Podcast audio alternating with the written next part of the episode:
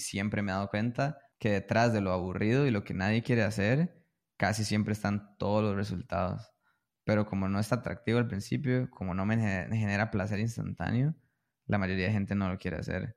Entonces, como yo soy consciente de eso y me he demostrado mil veces eso en el pasado, cada cosa nueva que hago y cada área en la que estoy creciendo, estoy tranquilo, porque yo sé que es efecto de la nieve y yo sé que los resultados van a llegar.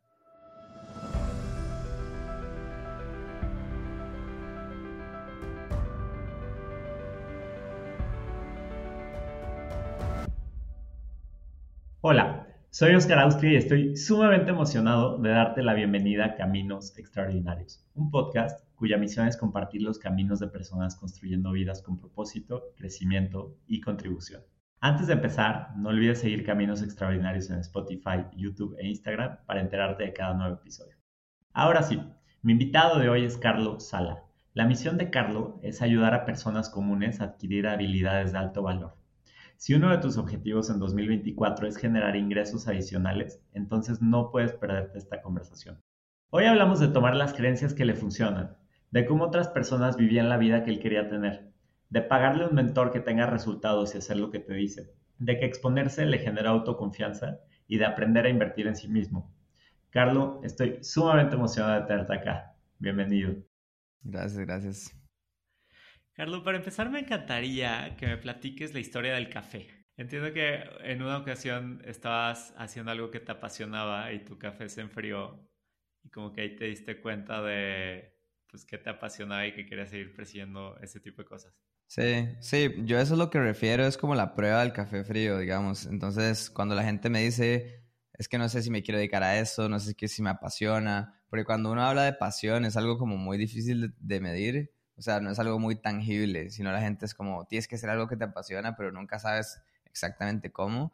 Yo creo que uno tiene ciertas como señales del cuerpo, señales que uno no sabe a veces distinguir. Entonces, como yo lo hice y como fue mi, mi punto tal vez de inflexión, fue cuando em, tenía dos cosas que tenía que hacer. O sea, tenía por un lado, creo que tenía que hacer un correo tenía que escribir un correo, hacer un copywriting de una tienda de e-commerce que estaba trabajando y por otro lado tenía que investigar productos nuevos. Y dos veces en días diferentes, un día me senté y me puse a escribir. Me hice un café, lo puse al lado, me puse a escribir, me puse a escribir. A la, a la hora, el café todavía seguía ahí, ni siquiera lo había tocado. O sea, pasó más de una hora y media y yo ya estaba, ni me he dado cuenta dónde se fue el tiempo. Y volví a ver y el café estaba frío. Y otro día tenía que hacer la investigación, tenía que hacer otra tarea totalmente diferente, mismo escenario, mismo lugar. Me siento con el, café, a los cinco minutos ya no tenía, ya me lo había tomado. Y es porque yo me di cuenta que no era algo que me gustaba tanto, me apasionaba tanto, entonces siempre estaba pensando en, voy a tomar el café, me voy a distraer, eh, estaba pensando constantemente qué video de YouTube iba a ver una vez que terminara. Entonces para mí es como una señal si todo el tiempo estás pensando qué voy a hacer cuando eso termine, probablemente es algo que o no te ha llegado a apasionar, apasionar lo suficiente o ese no es tu camino, puede ser. Así es como yo lo vi por lo menos, porque muchas veces es difícil entender qué es lo que más me apasiona y qué no, y hay cosas que al principio te van a generar mucha fricción y tienes que hacer y tienes que desarrollar porque te toca, pero hay cosas que simplemente se sienten bien y simplemente te gustan y dices, bueno, yo podría hacer esto gratis todo el día, nada más me interesa demasiado. Y ahorita me gustaría que me platicaras un par de experiencias que has tenido donde has hecho las cosas gratis para, para aprender, pero me gustaría empezar por, por el inicio, ¿no? ¿Cuál es tu misión en la vida en este momento de tu vida? O sea, mi, mi, mi, misión actual es ayudar a personas comunes a adquirir habilidades de alto valor. O sea, personas que no tienen que depender de su gobierno, de su economía, de su país, de nada, sino que ellos ya tienen una habilidad para poder venderse, eh, ya sea en Instagram o en YouTube o en Facebook o en cualquier red social que venga en el futuro. Es como ayudar a personas a que tengan esa misma habilidad. Porque hoy en día yo duermo tranquilo todos los días sabiendo que no solo estoy ayudando a otras personas mientras hago buen dinero, sino que también yo tengo una habilidad. O sea, mañana me pueden quitar Instagram, me pueden quitar todo el dinero del banco. Yo sé que tengo esa habilidad aquí adentro y puedo, o sea, puedo recuperar todo ya, si yo quisiera. Entonces, como esa libertad, esa, esa independencia, ese sentimiento, para mí eso es lo que, lo que más vale y si cuando me muera queda una persona que tiene esa habilidad gracias a mí, ya yo voy a estar tranquilo. ¿Y cómo llegaste a eso, Carlos? Porque entiendo que tú tienes como, o sea, es chistoso, ¿no? ¿Cuál es el, camino que alguien sigue para llegar ahí? Eh, ¿Cómo fue tu camino? O sea, la respuesta corta es que fue un evento de Tony Robbins. La respuesta larga es que la vas construyendo poco a poco. O sea, al, principio yo solo quería más dinero, nada más, la verdad. Solo me quería ir de la casa de mis papás, quería ser independiente, no quería trabajar en un empleo tradicional. Esa era mi única meta. O hay gente que dice que, que no, que tienes que tener un propósito gigante, algo que te mueva, etc. Sí tienen razón, pero una cosa lleva a la otra. O sea, yo no construí esa misión de un día para otro. O sea, yo no me senté con un papel un día porque hay demasiada información que uno no tiene. Uno no sabe lo que no sabe.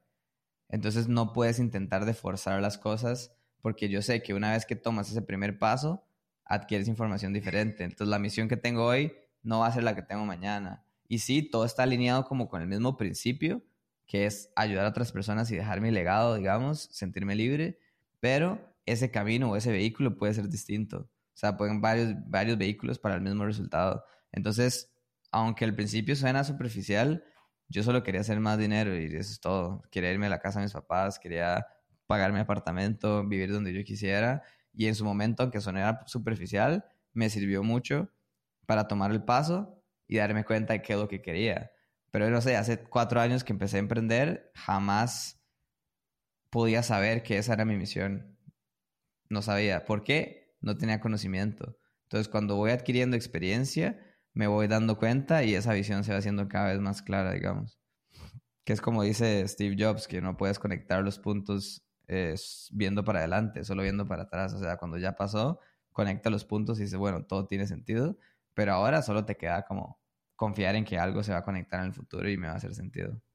Claro, y, y justo te iba a mencionar a Steve Jobs en este momento porque suena exactamente así, pero vámonos para atrás, donde no tenías nada claro. Entiendo que en tus primeros años de la universidad entraste en una crisis existencial eh, y que los libros te ayudaron a salir de ahí. Pero, pero me gustaría que me platicaras eh, exactamente qué te llevó a esa crisis o cómo, cómo era, cómo te sentías, qué estaba pasando y, y, cómo empezaste a armar tu camino a partir de ese momento de quizás un valle más que un pico. Sí, yo siento que los libros me llevaron más bien a esa crisis y fueron los que me sacaron de ahí. O sea, la información fue la que me rompió todo. O sea, yo básicamente fui a la universidad, estudié administración de empresas normal para sacar un título, digamos, y aprender.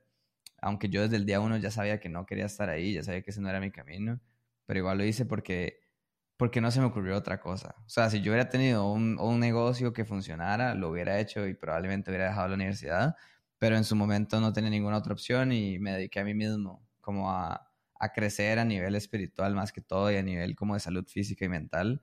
Entonces, para mí, empecé a meditar, empecé a leer el libro del poder de la hora, que fue lo que como que me rompió la cabeza y me hizo darme cuenta de que tal vez todo lo que yo pensaba no necesariamente era cierto.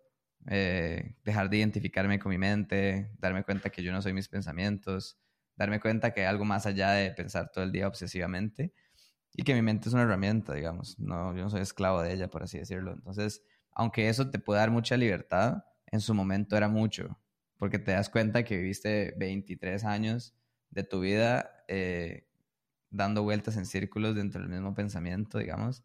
Entonces es mucho. Y a mí me dio super crisis existencial.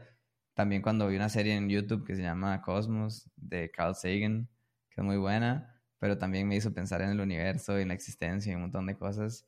Y tuve una época como full neutro, por así decirlo, en la que nada me hace sentido, y, pero agarré la oportunidad para empezar a construir desde cero más bien.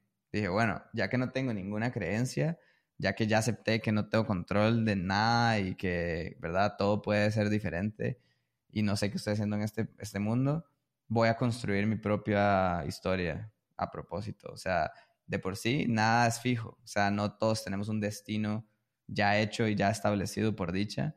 Yo sí creo en libre albedrío. Entonces, ¿qué tal si construyo mi propia historia y mi propio modelo que me sirva y me haga sentir bien. Entonces yo mis creencias las baso en un tema muy funcional, digamos. O sea, el, tipo de creencia con el universo, cómo funciona la mente, etcétera. Yo agarro todas las creencias que me funcionen. Que yo diga, bueno, puede que sea cierta, puede que no. Pero si a mí me sirve, me hace una buena persona, estoy ayudando a otros, entonces démosle. O sea, intento de, de ser como comprensivo con los demás y lo que ellos creen, siempre y cuando, en mi opinión, esté haciendo un bien entonces sí, de ahí fue nada más un proceso de reconstrucción y de dejar de procrastinar tanto, porque aunque estaba leyendo libros todo el día y viendo podcasts, eh, igual era lo que yo digo procrastinación camuflada. o sea, yo solo estaba intentando evitar hacer lo que yo sabía que tenía que hacer. Y, entiendo que en esa etapa de, de leer muchos libros, digo, mencionabas ahorita el poder de la hora, pero entiendo que empezaste también a cambiar tus hábitos, ¿no? Eh, empezaste a dejar de solo leer y empezar a hacer. ¿Cuáles fueron esos primeros hábitos que, que empezaste a cambiar? O sea, dejé de leer tantos libros y empecé a tomar acción, o sea, empecé a exponerme en redes sociales específicamente. O sea, empecé a hacer mi primer post en Facebook, en YouTube, empecé a subir videos en YouTube, subí un video al día durante 90 días seguidos, que era como un reto y lo hice más de dos veces en un año. O sea, un año pasé de nunca haber subido nada en toda mi vida.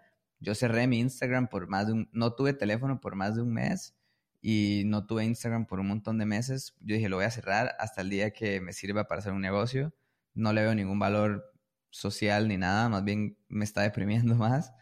Eh, y empecé a subir contenido todos los días. O sea, pasé de nada a más de 240 videos en un año. Eso me generó cero clientes no funcionó casi para nada más que adquirir la habilidad como de hablar en una cámara, sentirme cómodo, hacer videos, etc. Em, y luego ya empecé a subir más contenido en Instagram. Eh, dejé la, la, última parte de la universidad, me enfoqué en, en, trabajar gratis para mi mentor, cinco meses, solo con tal de agarrar experiencia, empezar a tener mis primeros clientes. Entonces, dejé la, el, mágico mundo de la teoría y me dediqué más que todo como a, a, tomar acción y, y, probar, o sea, ver si lo, todo lo que yo sabía realmente funcionaba. Porque caí en ese ciclo eterno de que yo sé, soy el que más sabe, porque tenía toda esta información, pero soy el que menos aplica. O sea, yo veía a mi mentor que estaba en mi mismo país, misma edad, todo, y vivía la vida que yo estaba viviendo. O sea, estaba viviendo donde quería, podía viajar, tenía los ingresos que yo quería tener, etc. Y dije, wow, ¿cuál es la diferencia entre él y yo? Y es que él está ahí afuera haciendo y yo estoy aquí leyendo todo el día. Entonces, como que fue esa cachetada, digamos, o como, como romper ese ego y decir, bueno, 100% humildad, voy a hacer lo que, lo que mi mentor me diga y ya. Lo que a veces con mis clientes decimos como cállase y hágalo, nada más, o sea, no, nada más hágalo. Y eso fue lo que más resultado me dio, la verdad. Y me interesa entender por qué o sea, mencionabas que dejaste de leer y empezaste a hacer y como que empezaste a hacer en redes sociales, ¿no? Publicando videos, etcétera, tu mentor. O sea, ¿qué, ¿qué, te llevó hacia ese camino como de redes sociales y ofrecer servicios? Digo, había 10.000 caminos. ¿Cómo te fuiste enfocando en ver la oportunidad que había para ti? A mí siempre me gustó el marketing y las ventas. O sea, yo desde pequeño vendía cosas. Quería un PlayStation 3, vendía PlayStation 2. Quería un Play 4, vendía el Play 3. O sea, siempre me gustaba como vender porque nunca me gustaba quedarme ahí sentado. O sea, yo nunca fui la, la actitud como de que, uy, mis papás no pueden pagar un Play 3, entonces me voy a quedar así. Sino que yo veía cómo hacía para vender algo y lo conseguía de alguna manera. Entonces creo como que siempre tuve ese espíritu. Me fui por otro lado porque creí que las ventas y el marketing eran malas sea, me dejé que la sociedad me, me metiera una creencia eh, que eso era negativo o ser capitalista o lo que fuera. Y, y, me alejé de eso. Pero luego llegó un punto en el que dije, no, esto a mí me encanta, o sea, eso es lo que yo quiero hacer. Y tuve un, como un mentor de neuromarketing que me abrió la cabeza y dije, no, esto, es mi camino, esto es lo que tiene que ser. Y nada más empecé por ahí, pero más que todo fue ese mentor. O sea, ver a alguien de mi edad en mi país que hacía lo mismo que yo quería hacer, fue lo que más me inspiró a decir, bueno, esto, esto se puede, o sea, eso es una realidad. Eso, eso para mí fue lo más importante de todo, la verdad. Tú eres de Costa Rica, ¿no? Ahorita tienes 27 años. Eh, ¿Y esto hace cuánto fue? Como... cuatro años, cuatro años y medio tal vez. Hace cuatro años y medio, o sea, tenías 22 años y, veías a alguien de tu edad, también costarricense, que, que, ya le estaba yendo bien. ¿Cómo haces ese approach inicial para que puedas trabajar para él de manera gratuita? En historias, o sea, un amigo mío empezó a trabajar con él, lo mismo, lo vio en Instagram, le habló, le empezó a mandar mensajes, no sé qué, se convirtió como en su mano derecha, por así decirlo, igual pasó de cero a ya tener más resultados, etcétera, o sea, como éxito económico y con el negocio, y yo hice lo mismo, o sea, yo empecé a ver a este amigo, porque en Costa Rica es tan pequeño que siempre estás a dos o tres personas de cualquier persona, o sea, es muy fácil literal. Es somos como 5 millones más o menos. Entonces siempre es muy fácil. Entonces yo veía historias, historias, historias y estaba presente y le comentaba, le daba likes, o sea, siempre estaba viendo qué es lo que estaba haciendo. Y un día pusieron una historia que era como, hey, estoy buscando a seis personas que quieran trabajar conmigo en una tienda de e-commerce, que no sé qué.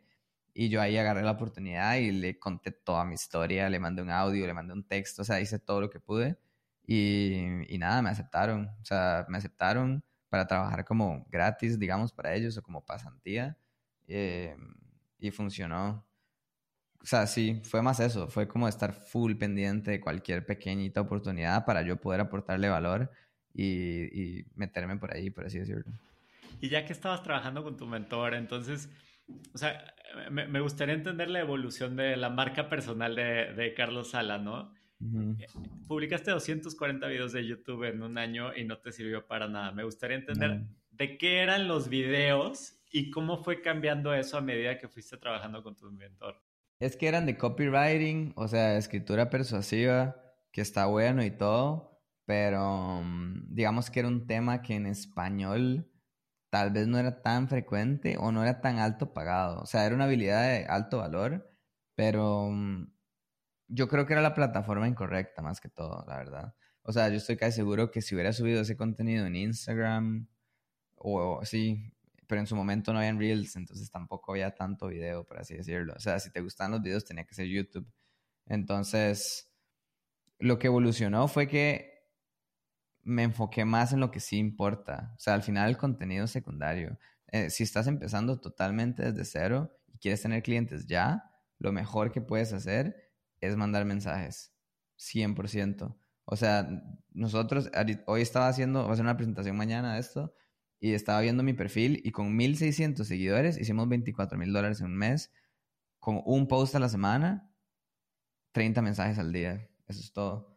Entonces me di cuenta de que no tenía tanto sentido, aunque sí, está bueno los videos y todo eso, depende mucho de la situación en la que estés. Si estás empezando de cero, no tienes nada, no sabes nada, nunca has vendido, lo mejor es hablar con gente porque directamente estás conociendo a tu avatar. O sea, todos los días 30 conversaciones con personas de tu público meta, yo te aseguro que al mes vas a conocer todas sus necesidades, sus expresiones, qué le tiene miedo, qué quiere lograr, qué no quiere lograr, cómo hablarle, cómo no hablarle.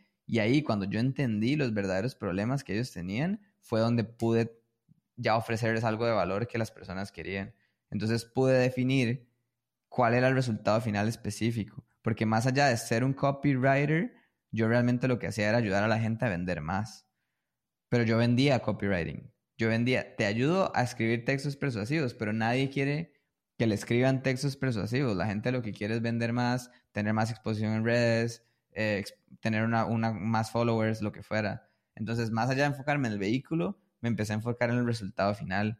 Y un resultado final que tuviera una demanda.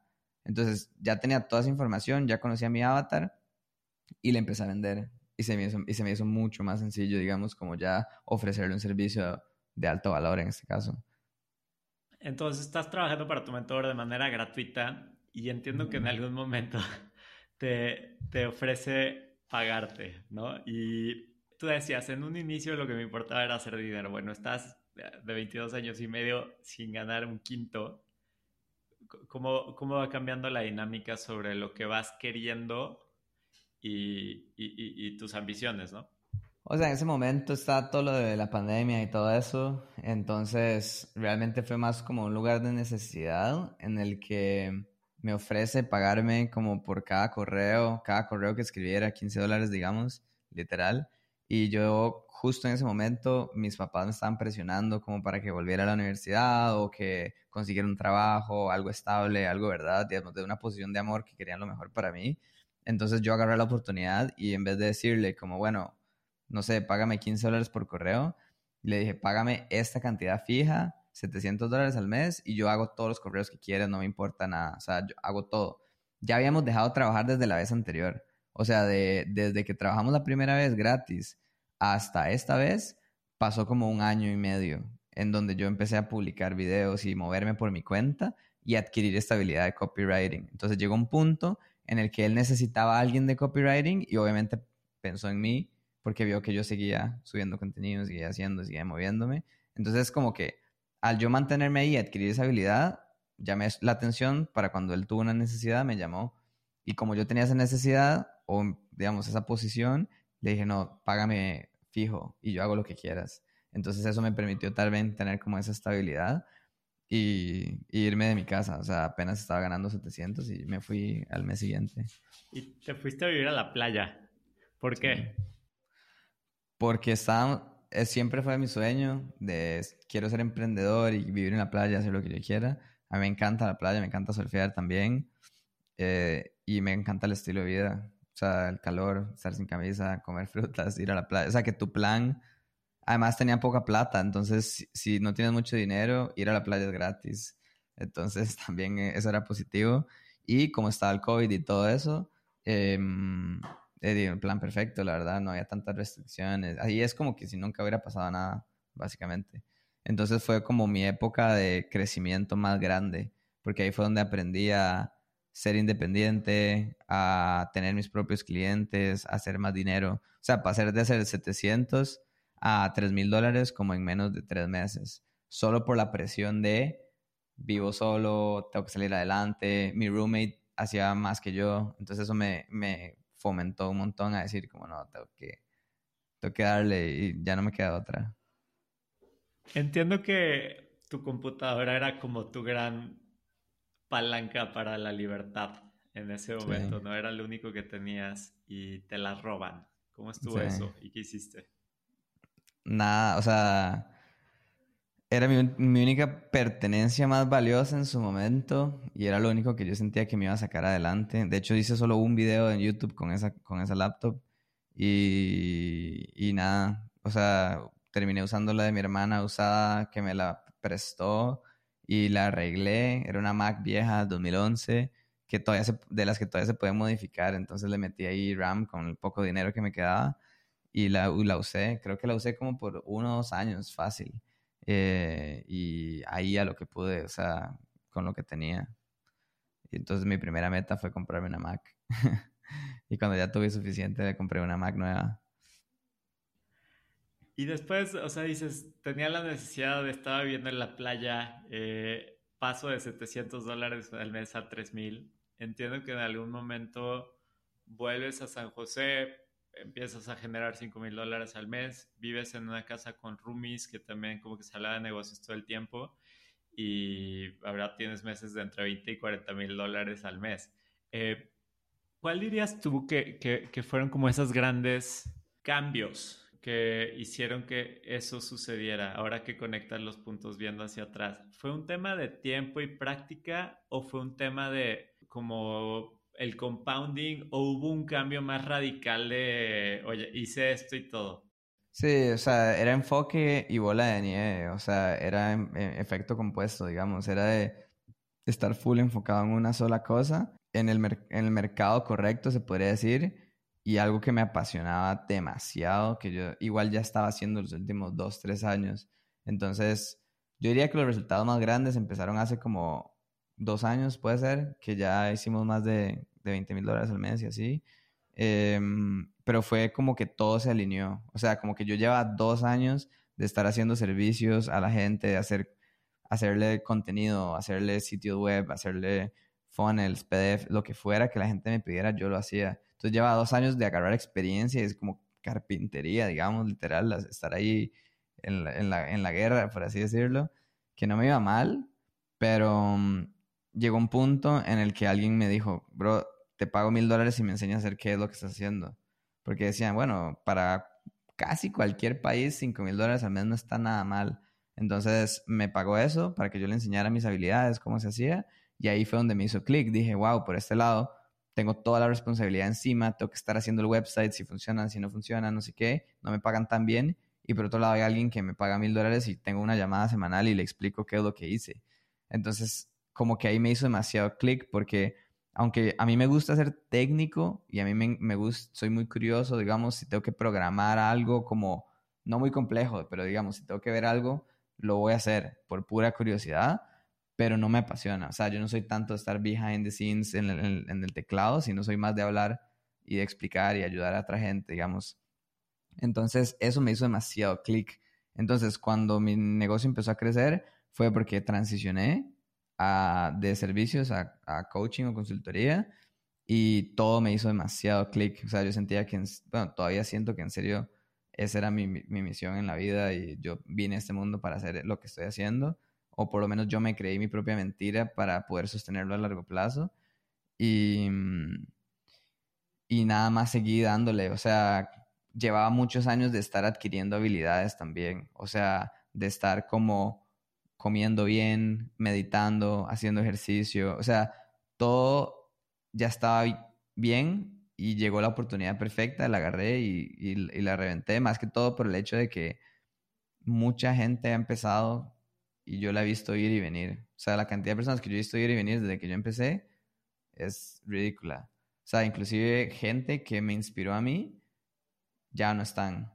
Entonces para mí es el enfoque, no complicar las cosas, o sea, nada más hacer lo mismo una y otra vez hasta que funcione y seguir a un mentor. O sea, si alguien te dice, alguien tiene los resultados que tú quieres tener, te dice el camino y te dices qué paso, un, dos, tres, no digas nada, o sea, no te pongas a jugar de inteligente ni nada por el estilo, nada más hazlo hasta que funcione. Uno, dos, tres, uno, dos, tres, hasta que funcione y se acabó. Si confías en la persona, tiene resultados y está haciendo lo que tú quieres hacer, para mí eso es suficiente. Entonces yo nada más, como dicen, como, como el caballo, literal, nada más hacer lo mismo, hacer lo mismo, hacer lo mismo hasta que agarras bola de nieve como dicen, que yo sé que si hoy en día yo dejo de publicar en redes, dejo de mandar mensajes, yo sé 100% que vamos a seguir cerrando clientes de fijo por puro efecto compuesto, digamos. Al principio es como una rueda, la rueda al principio va a ir muy lento y te va a costar un montón, pero una vez que esa rueda empieza a girar, más bien es difícil de tenerla. Entonces es como, para mí fue eso, tener fe, callarme, hacer todo lo que mi mentor decía, nada de ego, nada de complicar las cosas, nada de curiosamente yo en su momento tenía un podcast, dejé el podcast, dejé YouTube, dejé todo, nada más me enfoqué en una sola cosa hasta que funcionó. Y cuando ya estuve haciendo más de 20 mil dólares al mes, dije, bueno, ahora sí. Y ahí sí ya me puse como hacer un logo, hacer anuncios, bla, bla, bla. Pero el problema es que aunque sea lo más rentable y lo más eficiente, la mayoría de gente se aburre. Porque quieren hacer algo más complejo y más bonito y uff, que, ¿verdad? Entonces, como porque no quieren hacer el trabajo duro y el trabajo necesario, pierden demasiado tiempo. Y si invirtieran todo ese tiempo en un solo método, paso uno, dos y tres, yo prácticamente te puedo garantizar que vas a tener ese resultado. Nada más es que la mayoría de personas se aburren y por eso es que la mayoría de gente no hace tanto dinero o no crece el negocio al nivel que lo hemos crecido nosotros porque lo dejan botado por falta de disciplina, falta de enfoque, falta de confianza en ellos mismos y se distraen. 100% es eso. Porque yo nunca fui el más inteligente ni nunca me saqué las mejores notas. Yo tengo déficit de atención en teoría y demasiadas cosas que no me favorecían. Y aún así lo saqué adelante a punta de hacerlo y ya, y no, y enfocarme. 100% enfoque. Mencionaste varias cosas que quisiera profundizar, Carlos. Empezando por enfoque, ¿no? Entiendo que tomaste la difícil decisión de cortar con ciertas amistades. ¿Cómo fue ese proceso? Es que es natural, o sea, uno no necesariamente tiene que llegar y decirle a la persona como que ya no quiero ser tu amigo, literal. Y si lo tienes que hacer, lo haces y yo lo he hecho en el pasado, pero es muy natural. Digamos, yo sí creo en la ley de atracción y uno atrae lo que no es y uno repele lo que no, no es. Entonces, naturalmente, si tú empiezas a hablar de negocios, si empiezas a crecer y de meditación y de comer bien, naturalmente no te vas a llevar bien con tus amigos que solo quieren ir de fiesta o les vas a dejar de hablar. Entonces yo creo que el mundo poco a poco te va acomodando y te va trayendo más de la gente que quieres alrededor tuyo por pura ley de atracción. Entonces yo me enfoqué más en qué persona tengo que ser yo para atraer a este tipo de persona con la que yo quiero estar o la que yo me quiero rodear. Entonces, la mayoría de mis amigos de antes se fueron como, como desapareciendo poco a poco, nada más.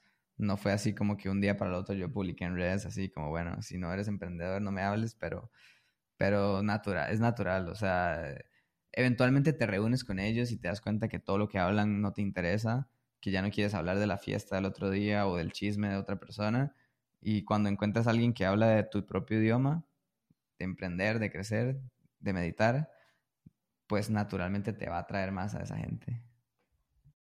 Y Carlos, mencionabas también, o sea, como un, cierto crecimiento en, el negocio y me gustaría entrar a otras áreas de tu vida, pero solo para terminar, eh, eh, ese punto es, ¿a qué te dedicas en este momento? ¿Qué es el Freedom Method?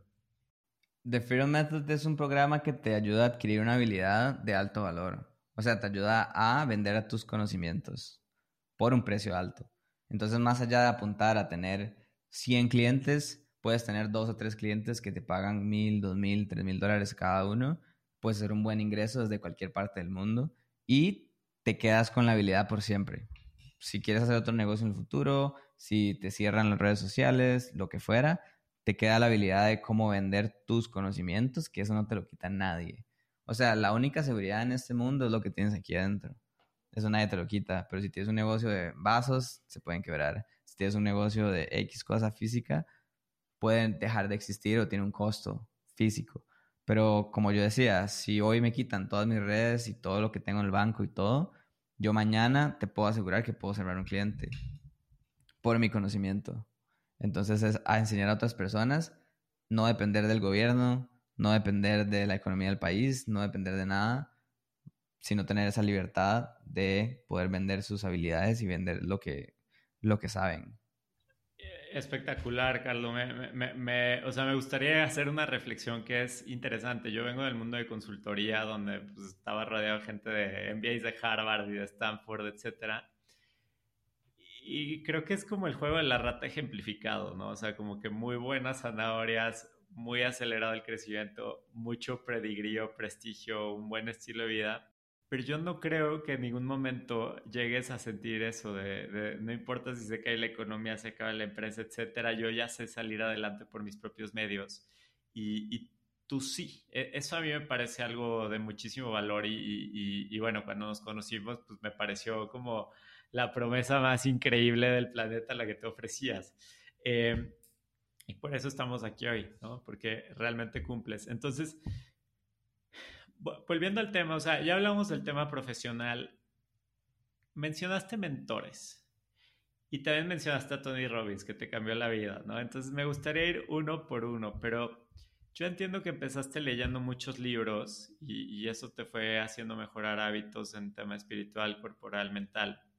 Eh, me gustaría entender ese trayecto de crecimiento personal, porque entiendo que algo que te caracteriza a ti es muchísima constancia, mucho balance en varias áreas de tu vida y también mucha coherencia, ¿no? Entonces, eh, quizás cronológicamente ir por, por tu paso de cuáles fueron siendo tus mayores influencias en cada etapa de tu vida, dándole su lugar a Tony Robbins, pero entiendo que tú eres un amante de los mentores, entonces me gustaría entender quién más te ha influenciado.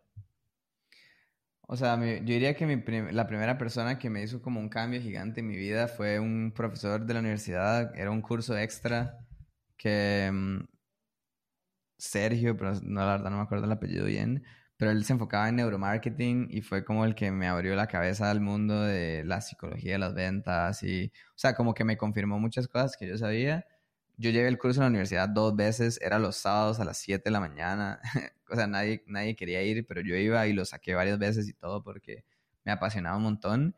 Dejé de ir porque lo dejaron de dar, pero yo lo repetía todos los años eh, porque quería. Y él fue como para mí súper importante en ese proceso. De hecho, me encantaría volverlo a ver algún día. Em, Tony Robbins para mí fue el que me dio más el área emocional, más que todo, la pasión, el fuego, el, el propósito, digamos en un evento en vivo que hice en, Miami. Y luego una vez al año hago un evento digital, por lo menos uno, intento hacer uno, eh, como para refrescar eso y para meterme en el tema de, de pasión, digamos, de propósito, etcétera. Porque como yo decía al principio, digamos, tu primera misión y propósito no va a ser el mismo que el siguiente año, el siguiente año, el siguiente año. Es una habilidad. O sea, Tony Robbins lo dice que es the art of fulfillment. Es es un arte porque para todo el mundo es distinto. O sea, lo que a mí me emociona no le emociona a otras personas. O sea, todo lo que yo dije al inicio, a otra persona le puede parecer lo más aburrido del planeta Tierra. Pero a mí me encanta, digamos. Puede que alguien le apasione un montón vender vasos porque aquí es el recipiente donde la gente toma agua y se nutre. Puede ser. Pero entonces es un arte y tienes que aprender ese arte de cómo crear tu propio fulfillment y cómo crear algo que a ti te emocione. Porque las palabras a todo el mundo le emocionan diferente, digamos. Si yo digo como, ok, soy el rey de las ventas, me emociona un montón. Pero tal vez a otra persona la palabra rey no la emociona. Pero quisiera otra cosa, soy el sensei, soy el maestro. Es como la forma en la que te comunicas contigo mismo que te emociona. Que tú digas, bueno, esto me, para, me pone los pelos de punta. Y eso lo enseña Tony Robbins. O sea, el arte de creerte tu propio tu propio destino, tu propia pasión de qué es lo que te gusta y creértela. O sea, él dice, tú puedes hacer lo que sea en la vida, puedes limpiar pisos toda la vida y puedes hacerlo con pasión. Si sí tienes el propósito correcto y te lo vendes a ti mismo de la forma correcta. Entonces, es como aprender a vendérselo a uno mismo, siento yo. Entonces, Tony para mí fue, fue súper bueno. Eh, Eckhart Tolle, a nivel de que él fue el que escribió El Poder de la Hora, fue como la primera persona que me metió en meditación y fue la primera persona que, que en este caso nunca vi en vivo ni nada, pero igual me cambió mucho la vida a nivel de perspectiva. Yo no soy mi mente, mi mente es una herramienta nada más. Eh, no soy esclavo de mi mente. Y mm, eso, luego Max Turno, que fue como mi siguiente, o sea, el mentor que más como que le pagué y fue como, bueno, me dijo, deja el podcast, deja los videos, deja todo, haz solo una cosa hasta que te funcione y hagas por lo menos 10 al mes. Em, pagué todos sus programas desde el primero de 3 mil hasta el último de 24 mil dólares.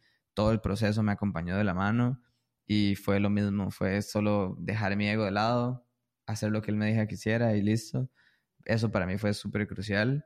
Y ahorita tengo otra mentora que es chilena, de hecho, y está igual dos, tres pasos adelante mío. Entonces, siempre tener a alguien que esté más adelante de uno en el lugar en el que uno quiere estar y seguir los pasos y callarse y hacer lo que, lo que tengas que hacer y, o sea, tomar decisiones basadas en experiencia, no en lo que uno asume que puede ser o lo que uno siente en el momento, sino lo que la visión a largo plazo, o sea, cuál es el reward a largo plazo, porque Carlos hace cuatro años obviamente se quería quedar sentado viendo televisión y comiendo pizza, pero ¿a dónde estaríamos hoy en día? Yo no estaría aquí hablando con ustedes, entonces es saber que en el futuro ese placer a largo plazo vale mil veces más la pena que cualquier placer instantáneo, digamos. Muchísimas gracias por compartir eso, Carlos. Digo, mencionas personas que a mí también me han tocado, ¿no? No tu profesor de universidad, ni tus mentores, pero Tony Robbins también y, y Eckhart Tolle. Y, creo que es bien poderoso cuando alguien también comparte ese tipo de cosas y tú en este momento lo estás haciendo. Eh, entonces, poca madre. Ahora, me gustaría hablar de tu papá. Entiendo que tu papá durante gran parte de su vida vivió un, estilo de vida por debajo de sus medios para poder darte a ti un estilo de vida más alto.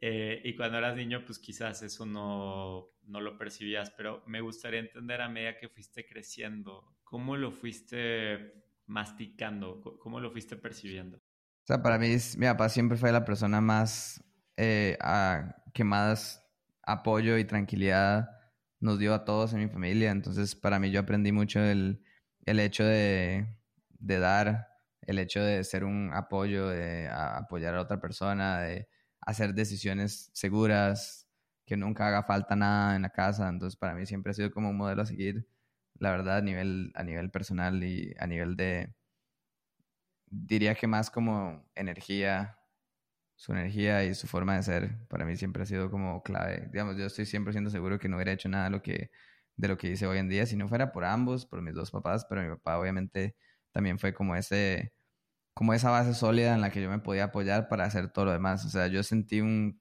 llamado a que, bueno, si alguien va a emprender, tengo que ser yo. porque yo no tengo esa presión de que tengo que trabajar para comer o para pagar un techo encima mío. Entonces tengo el tiempo, tengo la oportunidad que él creó para mí y para mi familia. Entonces creo que fue clave, definitivamente.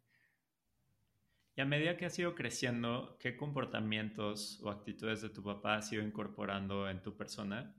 ¿Y qué comportamientos o actitudes quisieras incorporar en un futuro? No, yo creo que nada más la tranquilidad, diría yo. O sea, esa, esa tranquilidad de que todo va a estar bien, a mí nunca me deja como esa paz eh, interna de cierta forma que él siempre me transmitió, trans, no sé cómo se dice, transmitió. ¿Y te gustaría tener hijos a ti? Sí, 100%. ¿Cómo, cómo los educarías en ese sentido económico? Económico. No sé, la verdad. Cuando los tenga, voy a pagarle a un mentor que me ayude. Buena respuesta. Ahora, tema de autoconfianza, ¿no? Eh, entiendo que tú mismo lo mencionabas con tus palabras, ¿no? Tú no eras el que mejores calificaciones sacaba en la universidad leías pero no hacías, eh, luego empezaste a hacer y te fuiste topando con que hacías mucho y no generaba resultados, probaste un millón cosas y, y, y, ahorita como que tu vida está siendo más de la forma que tú quieres, ¿no? Pero antes siempre era como una aspiración y ahorita la estás construyendo y sigues teniendo aspiraciones, que luego me gustaría entender. Pero, ¿cómo fuiste desarrollando confianza en ti mismo a medida que ibas avanzando? ¿Cuáles fueron los retos a los que te fuiste enfrentando y cómo fuiste sobrepasándolas? Em, yo siento que más que todo como exponerme. O sea, yo soy una persona naturalmente introvertida. Eh, nunca tenía muchos amigos y me costaba mucho la comunicación. Entonces yo a propósito me puse en situaciones que me forzaban a... Yo siempre lo vi como que esa era mi montaña, como que cada uno tiene una montaña o algún reto que tiene que superar en la vida, por sea cual sea la razón genética o lo que sea, eh, o, no sé, universo. Pero para mí siempre el tema de la comunicación era mi más grande reto.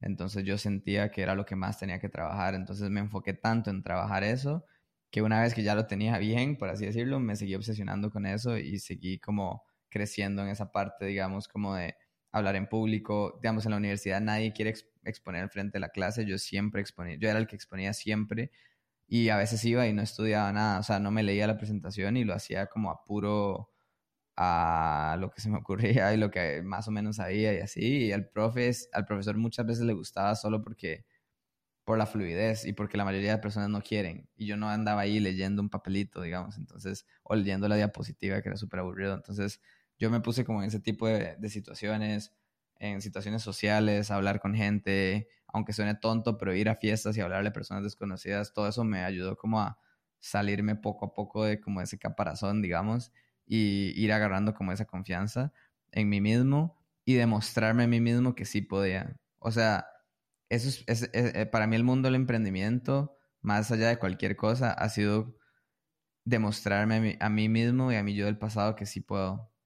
Porque yo era el niño que dejaba un rompecabezas a la mitad, de que se metía en karate y lo dejaba hacer, se metía en tenis y lo dejaba hacer, se metía en natación y lo dejaba. Yo dejaba todo a la mitad por miedo, por falta de hábito, enfoque y miedo. Y como que yo en un punto tuve un resultado, o sea, empecé a hacer natación, bajé de peso, como que sentí más confianza en mí mismo en un área de mi vida, eso se transmutó a todas las otras áreas de mi vida. Entonces, una vez que me demostré a mí mismo de que puedo ser constante. En su caso era natación, logré nadar por dos años seguidos. Me demostré a mí mismo que sí tengo la disciplina para hacerlo y me dio como esa confianza de que, bueno, si lo hice en esta área, puedo hacerlo en todas las demás. Entonces, para mí es como ser, intentar demostrarse uno mismo que sí puede en un área, aunque sea chiquita, aunque no sea prioridad, te da esa confianza de, bueno, si ya lo hice en esta área, yo sé que la puedo hacer en las demás. Entonces creo que todo este proceso para mí ha sido nada más demostrarme como a mí mismo que sí puedo. Y, hoy en día, ¿dirías que eres alguien que tiene confianza en sí mismo? Sí. ¿Hay algún tema que te genere inseguridad en este momento? No. Qué belleza escuchar eso. Ahora, mencionabas varias áreas de tu vida, ¿no? Eh, en un inicio mencionabas espiritualidad, carrera, mente, cuerpo. Pero me, me, me gustaría entender o sea, yendo ya al, tema de la autoconfianza y los resultados, como cuáles han sido las grandes transformaciones o los grandes resultados o evoluciones que has visto en las diferentes áreas de tu vida y cuáles son esas áreas de tu vida. Sí, siempre está obviamente la, la parte financiera que da más fácil de medir, em, la parte física, aprender a cómo funciona mi cuerpo, a ganar masa muscular. Em, gané 11 kilos en un año y medio, 100% músculo, entonces estoy bien orgulloso de eso.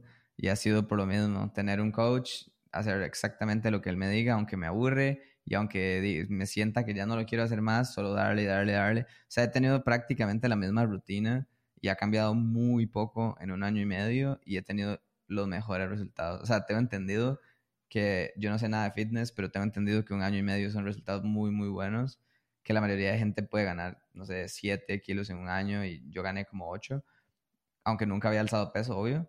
Eh, entonces, 100% orgulloso de eso. Y mm, en el área mental ha sido entender que mi mente es una herramienta y no dejar que eso me quite el placer de la hora. O sea, estar, por estar planeando y estar intentando predecir lo que va a suceder, me estaba quitando eh, la capacidad de apreciar lo que tenía entonces, tomar control de mi mente para que trabaje para mí y no más bien me controle a mí mismo y no me quite como ese placer de disfrutar lo, que he logrado y lo que estoy construyendo.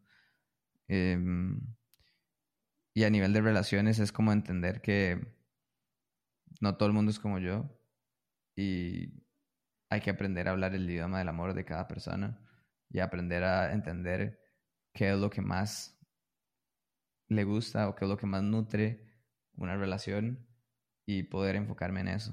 O sea, tener esa área, ese lenguaje de cada persona para poder florecer todas mis relaciones familiares y románticas y de amistades, digamos. Creo que eso ha sido para mí mis, como mis logros más grandes en todas esas como áreas principales de la vida. Em, y obviamente financieramente no preocuparme por pagar la renta y tener cierto nivel de libertad financiera en el que ahorita trabajo porque quiero y no porque tengo que. Mencionas los lenguajes del amor. Eh, este, este libro de, los cinco lenguajes del amor, donde tienes tu idioma primario en el que das cariño y en el que recibes cariño. ¿Cuál es tu idioma del amor? Actos de servicio y palabras de afirmación. ¿Para dar y para recibir? Ah, sí, 100%. Actos de servicio y palabras. Mira, qué interesante. Y habías mencionado la palabra espiritualidad. ¿Qué significa eso para ti? Espiritualidad y meditación, ¿y cómo se entrelazan?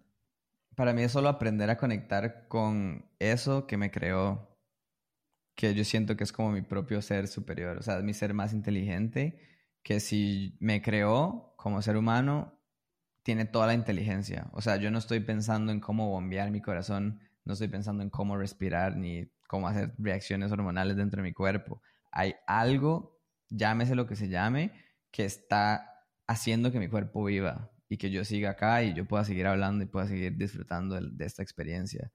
Entonces es lograr conectar con eso y para mí es como quitar las nubes. O sea, para mí esa inteligencia es el sol.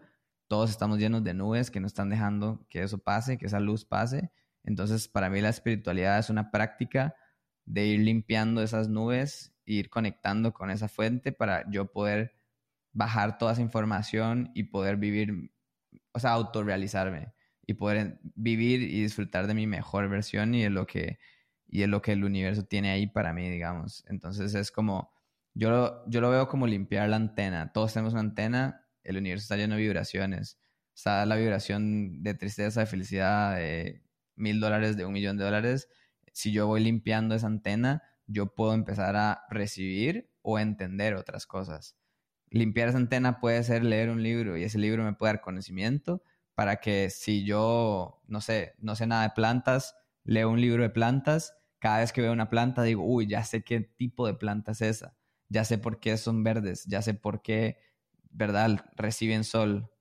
Entonces eso me abre, limpia mi antena a que cuando yo veo una planta, más allá de decir, es una planta, yo entiendo más allá, o sea, yo voy más allá y puedo entender. Entonces, limpiar esa antena en distintas áreas de la vida es ser consciente de cosas que ya están pasando. En este momento están pasando un millón de cosas al mismo tiempo. pero no podemos saber. O sea, está el sol, están las nubes, está esta luz, está esa planta, está los hay demasiadas cosas. Nosotros elegimos por medio del enfoque en qué queremos ver y qué queremos ser conscientes de.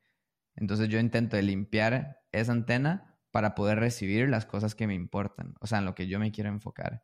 Entonces para mí espiritualidad es poder conectar con esa, con esa luz, por así decirlo, que es lo más puro que hay, y poder estar abierto a recibir información y estar abierto a poder disfrutar esta vida lo más que pueda y poder autorrealizar de mi mejor versión.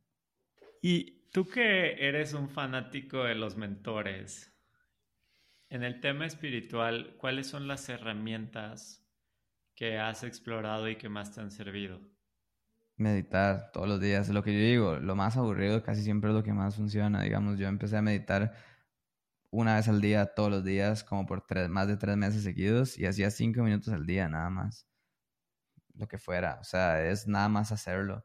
Y meditación tradicional, o sea, nada más sentarme, ver mi respiración y listo. O sea, intentar de no sobrecomplicar demasiado las cosas es lo que a mí me da más resultados y siempre me he dado cuenta que detrás de lo aburrido y lo que nadie quiere hacer, casi siempre están todos los resultados pero como no es atractivo al principio, como no me genera placer instantáneo, la mayoría de gente no lo quiere hacer. Entonces, como yo soy consciente de eso y me he demostrado mil veces eso en el pasado, cada cosa nueva que hago y cada área en la que estoy creciendo, estoy tranquilo, porque yo sé que es efecto de la nieve y yo sé que los resultados van a llegar. Fíjate, interesantísimo eso. Hay un libro que se llama The Surrender Experiment de Michael Singer, donde explica él como su primera experiencia observando sus pensamientos y dándose cuenta que él no es sus pensamientos, sino que es el observador. Y a mí me gustó mucho esa analogía porque es como una forma muy práctica de explicar lo que va pasando a medida que uno va meditando, ¿no?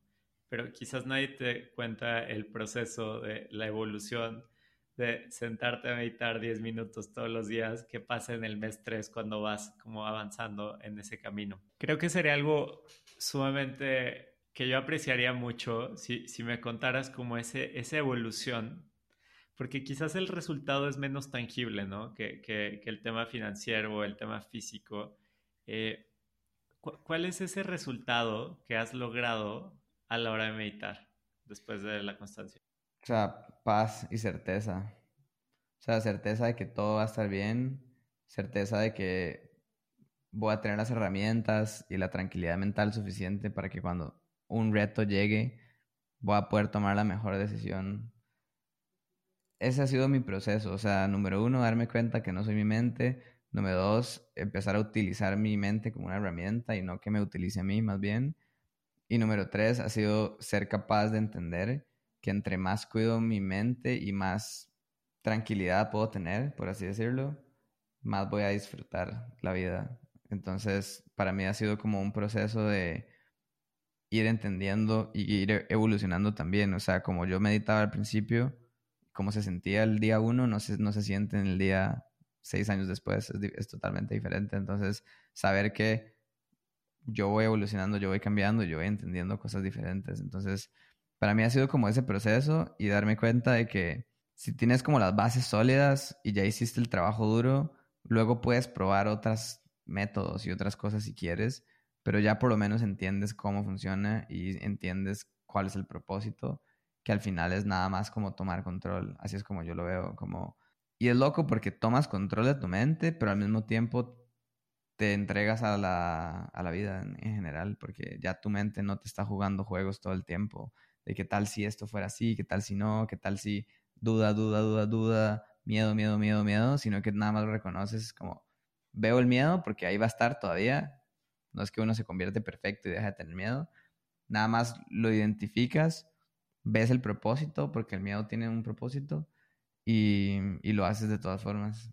Y usualmente eso me ha ayudado un montón, especialmente emprendiendo, donde es como más tomar acción y hacer lo que tengo que hacer y listo.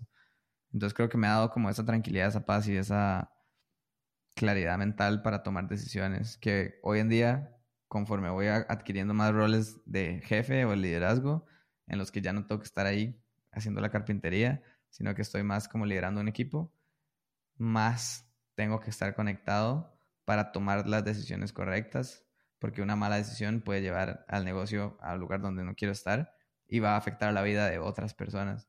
Entonces, como todo ese entrenamiento que hice y que he estado haciendo estos años, ahora tiene más sentido que nunca. Qué, qué buena reflexión. Muchísimas gracias por compartirlo, Carlos. Y, o sea, me gustaría preguntarte una cosa. Mencionabas miedos, ¿no? El miedo siempre va a estar ahí y es entenderlo y, y hacer la cosa de todas formas. Pero la pregunta es, ¿a qué le tienes miedo tú el día de hoy? No sé. O sea, yo veo como aprendizajes nada más. O sea, cada reto es un aprendizaje. Entonces yo diría que no tengo miedo a nada. O sea, obviamente tengo miedo a algo. Solo creo que no me enfoco tanto en eso como para tenerlo ahí top of mind o que me esté quitando la paz. Yo siempre me siento, siempre siento responsable de mi, lo que me sucede y lo que hago. Entonces también como que se desaparece y no es para sentirme culpable. Es nada más como, bueno, si yo asumo que es, eso es 100% mi responsabilidad, agarro el poder de hacer algo.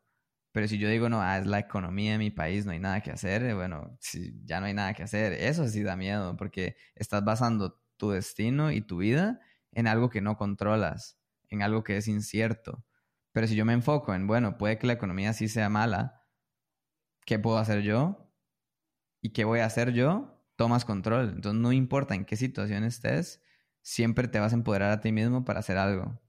Todo lo que esté bajo tu control, por lo menos. Entonces eso te quita la incertidumbre y eso te hace confiar en ti mismo. Y eso te hace sentir que todo va a estar bien. Y, creo que en ese sentido eres muy coherente porque es lo que tú estás haciendo. Entonces me gustaría pasar al tema financiero y es, o sea, como que tu reto en un inicio era hacer dinero, ¿no?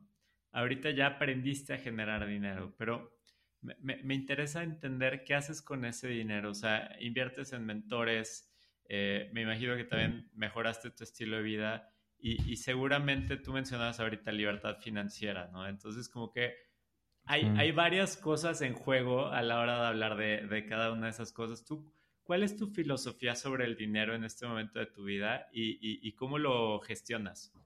O sea, el dinero es extremadamente abundante y hay suficiente para todo el mundo si uno tiene certeza y sabe cómo se siente y sabe vibrar X cantidad de dinero, aunque sean mil dólares, te va a ayudar a traer diez mil. Hay gente que dice, yo quiero hacer mil dólares al mes, pero nunca han visto mil dólares, nunca han tenido ni cerca de mil dólares, entonces no sabes a qué, cómo, cómo se siente, cómo se ve, o qué vas a hacer con esos mil. Entonces para mí es como de ver esas cifras, vibrarlas, ya sea que tal vez, no sé, en este momento quiero tener un carro específico, lo veo en la calle, lo veo, lo visualizo, lo busco, lo intento de, de, entender cómo se siente. Y luego eso también me ayuda a tener esa claridad de, bueno, esto es exactamente lo que yo quiero. Entonces, para mí el dinero es exactamente igual. O sea, yo siempre manifestaba una cosa a la vez. Yo no manifestaba el millón de dólares.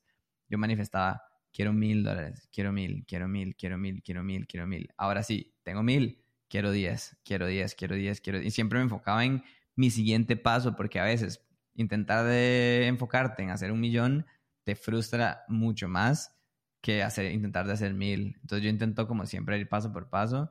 Em, para mí el dinero es una herramienta, es como un martillo y es un voto de confianza también.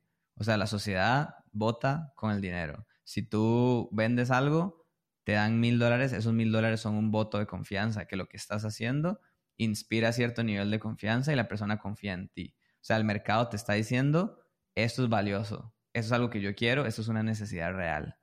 Entonces, para mí es una forma de darme cuenta qué funciona, qué no funciona y la gente prácticamente me está dando su recurso, su recurso valioso que ellos pudieron haber puesto en alguna otra cosa. Entonces, para mí el dinero es un intercambio de energía donde si yo hago, aporto suficiente valor, la sociedad, el mercado, el universo me va a dar la cantidad equivalente al valor que yo doy. Entonces, no se trata tanto de cuánto doy, sino cuál es la transformación que puedo lograr y cuánto eso la gente lo valora. Nosotros vendemos servicios más de dos mil, tres mil dólares, tenemos uno en cinco mil dólares y la gente sabe que el resultado va a ser más de lo que, lo que ellos invierten. Entonces, para mí es siempre pensar en eso.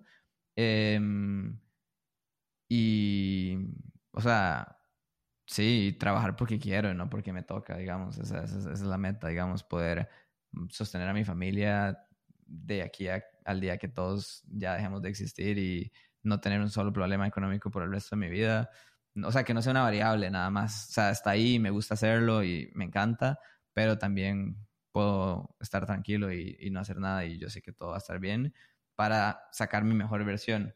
O sea, cuando uno ya no piensa tanto en el dinero, y todavía me falta mucho, o sea, tampoco es que yo estoy cerca de la meta que quiero llegar, digamos, pero, pero por lo menos he llegado a un cierto nivel de comodidad en la que puedo no enfocarme en eso y enfocarme en otras cosas. O sea, y no es que no me enfoque en el dinero, sino es que no pienso en él de forma escasa, sino que yo sé que va y vuelve y yo sé que entre yo más doy, más recibo. Entonces, curiosamente, entre uno más se desapega, más lo atrae y más te llega porque no estás todo el día pensando de un lugar de escasez, sino es como, bueno, yo sé, yo sé que lo genero y yo sé que viene a mí y yo sé que estoy haciendo el trabajo necesario, no es solo sentarse y decir, uy, quiero, quiero plata, sino que es pedirla y hacer el trabajo. No es solo decir quiero mil dólares, es, ok, quiero mil, pero todos los días hacer lo que tengo que hacer. Entonces también viene como de como ese input que le hace al universo y luego lo que te regresa. Em, pero para mí lo más importante es intentar de llegar a una posición de libertad financiera o de ahorro o lo que te haga sentir tranquilo lo más rápido posible para que tu cerebro deje de pensar en cómo pagar la renta y empiece a pensar en cómo aporto valor al mundo, cómo hago algo más valioso, cómo ayudo a más personas, cómo crezco más mi negocio, cómo, ¿verdad? Ya por lo menos te quita ese peso de encima, ya no piensas tanto en eso y permites que tu mente piense más allá, que es como de la pirámide de necesidades de Maslow, ¿no? Una vez que tienes las necesidades básicas cubiertas, empiezas a filosofar. ¿Por qué tantos filósofos había en Grecia? Porque construyeron una sociedad que les permitía no tener que trabajar y tener sus necesidades cubiertas y poder filosofar, poder usar el cerebro, poder pensar en otras cosas. Pues si yo todo el día estoy pensando en qué voy a comer en la noche, obviamente no voy a poder pensar en cómo innovar el mercado y cómo ayudar a otras personas. Entonces, para mí el dinero es como tranquilidad y libertad en muchos sentidos. Y no tiene nada de malo quererlo, ni querer atraerlo, ni enfocarse en ello. Y en ese sentido, Carlos, entiendo que tú ya tienes la confianza de que vas a estar generando dinero toda tu vida. Entonces, quizás ahí te quitas el estrés del concepto de libertad financiera. Pero me gustaría entender, o sea, hay como muchos principios de finanzas personales, inversiones y riqueza entre ellos diversificar los ingresos, eh, gastar menos de lo que ganas o no tener deudas, etcétera. Pero ya que te vas al tema de inversiones, pues es diversificar las inversiones, meterte a diferentes vehículos, quizás unos con más riesgo, otros con menos, eh, propiedades, cripto, ETFs, etcétera. ¿Tú, ¿Tú cómo administras lo que ya generaste? Eh, ¿Estás buscando, o sea, me decías que tenías un número, estás buscando llegar a ese número a través de qué vehículos? ¿Simplemente todo lo que generas de tu negocio o estás poniendo el dinero a trabajar para ti de otras maneras? Sí, para mí lo más importante es invertir en mí mismo. O sea, yo muchos tiempos de mi carrera quedaba prácticamente en cero. O sea, mi primer mentor que me costó 3 mil dólares, yo tenía 5 en el banco. Y yo metí el 80% de todo mi patrimonio en mí mismo Luego la siguiente mentoría valía 6 mil, me acuerdo, y yo tenía 9 mil y volví a quedar en 3. Y luego la otra que valía 24 mil, yo tenía como 27 mil y otra vez. Entonces siempre invertí en mí mismo porque es lo que hablaba al principio. Esto no te lo quita nadie. O sea, el conocimiento, la habilidad, nadie te la va a quitar nunca. Entonces yo al, al inicio, lo más importante es seguir invirtiendo en uno mismo yo todavía sigo invirtiendo en mí mismo un porcentaje enorme de, lo que generamos porque considero que todavía estamos en etapas iniciales de todas formas. O sea, tenemos una base sólida, pero aún así nos falta muchísimo para llegar a ese millón. Eh, pero siempre invertir en mí mismo es prioridad número uno. Em, para mí, libertad, por más que yo te diga que yo tengo toda la habilidad de hacer dinero, sigue siendo esfuerzo. O sea, si me quiebro estos dedos, si me pasa algo y me enfermo, sigue, sigue dependiendo de mi esfuerzo. Entonces, para mí, libertad es poder hacer absolutamente nada, igual recibir dinero, digamos. O sea, poner tu capital en un lugar para que trabaje solo. Pero yo sí creo que eso de tener siete fuentes de ingreso y estar investigando y estar invirtiendo en todos lados es un desperdicio de tiempo. O sea, todo ese tiempo que usas investigando lo podrías usar creciendo tu negocio el doble O sea, en vez de yo estar viendo cripto y, acciones y un montón de estas varas, prefiero estar enfocándome en cómo hago para que mi máquina de dinero haga más dinero. O sea, mi tiempo está mil veces mejor invertido en mi negocio porque si yo le meto más tiempo, pasar mi negocio de 40, 50K, de 40, 60K, es mil veces más factible por una simple razón que yo tengo control de mi negocio. Yo no tengo control de las acciones, ni de cripto, ni del fondo de inversión, ni de absolutamente nada. Por más garantía y contrato que exista, tú no tienes más control de nada más que tu propio negocio y las acciones que tomas en el día a día. Entonces, mi negocio es lo que yo más control tengo. ¿Por qué le voy a dar 20 mil dólares a alguien que no conozco cuando puedo meterle esos 20 mil en anuncios a mi negocio? O en contratar a alguien, o en pagar una mentoría, porque por lo menos tengo 100% control de eso. Entonces yo simplemente lo reinvierto en el negocio, tengo un fondo de emergencia para sentirme tranquilo y tengo un solo negocio, una oportunidad de negocio. Pues se podrían decir que son dos, pero es más una que la otra, que llegó a mí por 100% contactos y por aportar valor por aportar valor, por emprender. Conocí otros emprendedores, creamos un grupo, salió una oportunidad de inversión muy buena, privada, no, es pública.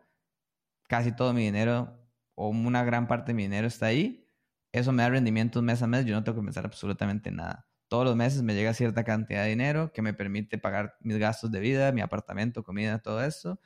Y listo. Y yo no ando pensando en que esta otra inversión, que acciones, que bla, bla, bla, porque no es mi momento. Si yo me retiro y dejo mi negocio, que no creo que suceda nunca, puedo, yo tengo amigos que se dedican a eso. O sea, yo tengo amigos que todo el día están viendo inversiones, están viendo qué hacer, están comprando acciones, etcétera, porque ese es prácticamente su trabajo y eso es lo que les apasiona y genial si eso te gusta. Pero en mi opinión, estar investigando y viendo cosas por todos lados es una pérdida de tiempo. Mm, prefiero mil veces invertir en mí mismo y y, invertir ese tiempo en mi propio negocio. Así es como yo lo veo, digamos. Y hay muchos niveles de libertad financiera. O sea, el primer nivel es pagarte tu vida normal y el siguiente nivel es, obviamente, poder hacer viajes, poder cambiar el auto cuando quieras, lo que fuera. Hay varios niveles, digamos, pero por lo menos el nivel más básico, que es pagar tu estilo de vida, es lo mejor que puedes hacer. O sea, para mí es prioridad número uno, porque te da tranquilidad. Excelente, pues muchas gracias por compartirlo, Carlos. Por ahí, o sea, me gustaría entender cuál es tu aspiración. Mencionabas llegar al millón, millón al mes. Primero vamos a hacer un millón al año, que son 83.333 dólares al mes. Y, mm, y, y, un millón en mi patrimonio personal. Esas son las primeras dos metas. Y luego ya de fijo vamos a escalar. Es que mi mentora hace el doble o el triple, de hecho. Entonces, dos, tres millones al año. Fácil. Excelente, pues me encanta escuchar eso, Carlos. Ya, ya para, para ir cerrando, ¿cuál es tu mayor reto en este momento? Mm, más que todo es un reto y todo es un aprendizaje y ya. O sea, como que yo no lo veo como un error, digo como que aprendí. Gasté mil dólares en ads, no saqué ni un solo cliente, bueno, compré aprendizaje y ya. Entonces, no lo veo tanto como un reto, lo veo más como una oportunidad. Como que, uy, qué bueno, veamos a ver qué pasa. Al final todos nos vamos a morir y al final todo bien. Entonces lo veo más como un juego, nada más. Como que, bueno, vamos a ver qué pasa. Y obviamente tengo mis momentos de frustración y momentos en los que no sé qué hacer. Pero yo sé que todo va a estar bien al final porque eventualmente voy a encontrar la solución o eventualmente voy a encontrar qué hacer. Entonces lo veo más como por ese lado. Entonces no, no, sienta que yo, no siento que yo tenga áreas ahorita que diga como, sí, este es mi gran reto, es hacer X cosa. No, lo veo como oportunidades más que todo. Antes de escuchar la última pregunta, te invito a suscribirte a mi newsletter donde comparto aprendizajes y herramientas para ayudarte a construir tu camino de propósito, crecimiento y contribución en caminosextraordinarios.com, diagonal N. El link está en las notas del episodio. Excelente, Carlos. Oye, pues eh, vamos a la última pregunta y es, ¿qué consejo le darías a una persona que se encuentra insatisfecha con su camino de vida actual? Que le pague a alguien para que le ayude. no tienes por qué intentar de solucionarlo solo. O sea, la gente dice, uy, ni... Si, si hay psicólogos, hay ingenieros, hay doctores, hay personas que especializan toda su vida en hacer algo, ¿por qué tú vas a pretender que puedes hacer lo mismo solo, sin leer un solo libro y con puros artículos de Wikipedia y Reels en Instagram. O sea, la gente tiene demasiado ego encima. Págale a alguien que te ayude y se acabó. O sea, ¿por qué vas a intentar de solucionarlo solo? No tiene sentido. Y yo sé que obviamente yo soy super biased porque yo vendo mentoría y vendo coaching, ayudo a la gente que se haga coach, pero para mí tiene demasiado sentido. O sea, o lee un libro. Un libro puede tener 10 años de sabiduría compactada en 300 hojas. O sea, ¿por qué vas a pretender intentar de solucionarlo solo? Pide ayuda, háblale a alguien, busca información. O sea, la incertidumbre y la infelicidad viene de la falta de conocimiento muchas veces. O sea, uno puede pasar de estar triste a feliz con dos oraciones de información. O sea, uno puede pasar de estar triste, de, uy, no vendí nada, a, mentira, resulta que sí había vendido y resulta que el pago sí pasó en dos segundos. ¿Por qué? Porque en una tenías información, en la otra no. Entonces, adquiere la información que tengas que aprender, aprende, pero toma acción también. Y no creas que tienes que hacer todo solo. No creas que te vas a sentir mal por siempre. Todo es momentáneo, todo se acaba en algún momento, así que tranquilo, todo va a estar bien. Y confía en otra persona. No tienes por qué solucionar todo solo, es demasiado trabajo, o sea, demasiado trabajo como para intentar hacerlo solo. Carlos, muchísimas gracias. Me encanta tu consejo y muy coherente también con lo que haces.